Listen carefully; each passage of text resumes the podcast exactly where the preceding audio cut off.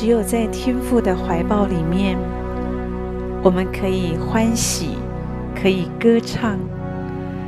在天父的怀抱里，我们可以有真实的平安与喜乐。我们活在地上的一生，圣经形容是充满了劳苦愁烦。很多时候，我们拼命的打拼，读书的时候也打拼，工作的时候也打拼。可是，我们究竟是为什么而打拼呢？有一个故事这样说，我觉得很有意思。他讲到一个很有钱的富商，他有四个太太，他最疼爱第四个太太，给他穿最好的，戴最好的，给他吃山珍海味。富商也花最多的时间跟这第四个太太在一起。当然。他也很喜欢他第三个太太，总是以他第三个太太为荣，喜欢在他朋友面前来炫耀他，觉得这个第三个太太很棒。当然，他也很担心这第三个太太会跟着别的男人跑掉。同样，他也喜欢第二个太太。这第二个太太温柔体贴。每一次，当这个富商碰到什么问题，第一个要商量的对象就是这个第二个太太。这二太太也总是帮他打理一切，协助他度过所有困难的时刻。而这个富商的第一个太太，也是他最忠心的伴侣，总是为他默默照顾这个家。维护他的财富跟事业，可是这个有钱人，他并不怎么爱这第一个太太，很少注意她。终于有一天，这个富商，这个有钱人生重病，他快死了。他心里想说：现在我有四个太太，我死了。到底有哪一个会陪我呢？所以他问这四个太太说：“你们都这么爱我，你们哪一个愿意陪我一起死呢？”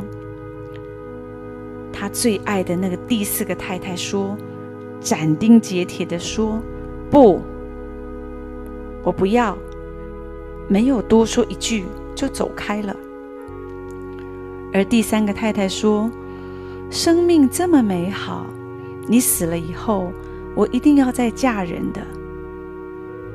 而第二个太太也面有难色，说：“这次我没有办法帮你了，我只能送你送到坟墓边。”只有第一个太太说：“我愿意，我愿意，我愿意陪你到天涯海角。”这个有钱人，这个富商。此时才注意到他面黄肌瘦的大太太，他非常后悔，平常并没有花时间好好的照顾她。这个故事告诉我们，其实，在我们每一个人的生命中，我们都有四个太太。这第四个太太讲的是我们的身体，无论我们花多少时间。金钱跟他在一起，死了就一定会分离。而这三太太是我们的财富地位，我们死了，所有的财富地位就跟别人跑了。而二太太是我们的人际关系，当我们死了，她也只能安葬我们。而这个大太太讲的。却是我们的精神灵魂，只有她，在死了以后还跟着我们。亲爱的朋友，你是不是和富商一样，总是注意其他的太太，而亏待了大太太。我们整天为着身体，为着财富地位，为着人际关系，在这里忙忙碌碌。我们是不是忽略了我们精神、我们的灵魂也需要被照顾，也需要被喂养呢？你的灵魂、你的灵命，现在是丰润强壮，还是面黄肌瘦呢？圣经提醒我们，我们应该要重视无形的灵命成长，我们要追求属天的生命和公义。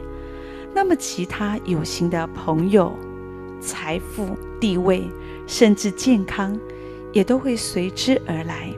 这就是神说的：要先求神的国和神的义，这些东西都要加给你们了。我们为什么而打拼？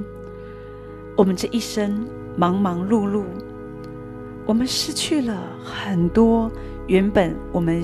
更需要注意的东西。有一天，当我们离世的时候，你会发现，好多你所在意的金钱、财富、地位、人际关系，这些其实都带不走。跟着我们走的，就是我们的灵魂。你的灵魂如何呢？在圣经马太福音告诉我们，不要忧虑，说吃什么、喝什么、穿什么。主说：“这都是外邦人所求的。你们需用这一切东西，你们的天赋是知道的。你们要先求神的国和神的义，这些东西都要加给你们了。所以，当我们学习，虽然在地上我们需要努力的工作，我们也需要有财富，我们也期待有好的人际关系，可是我们更加需要注意的。”就是我们的灵魂。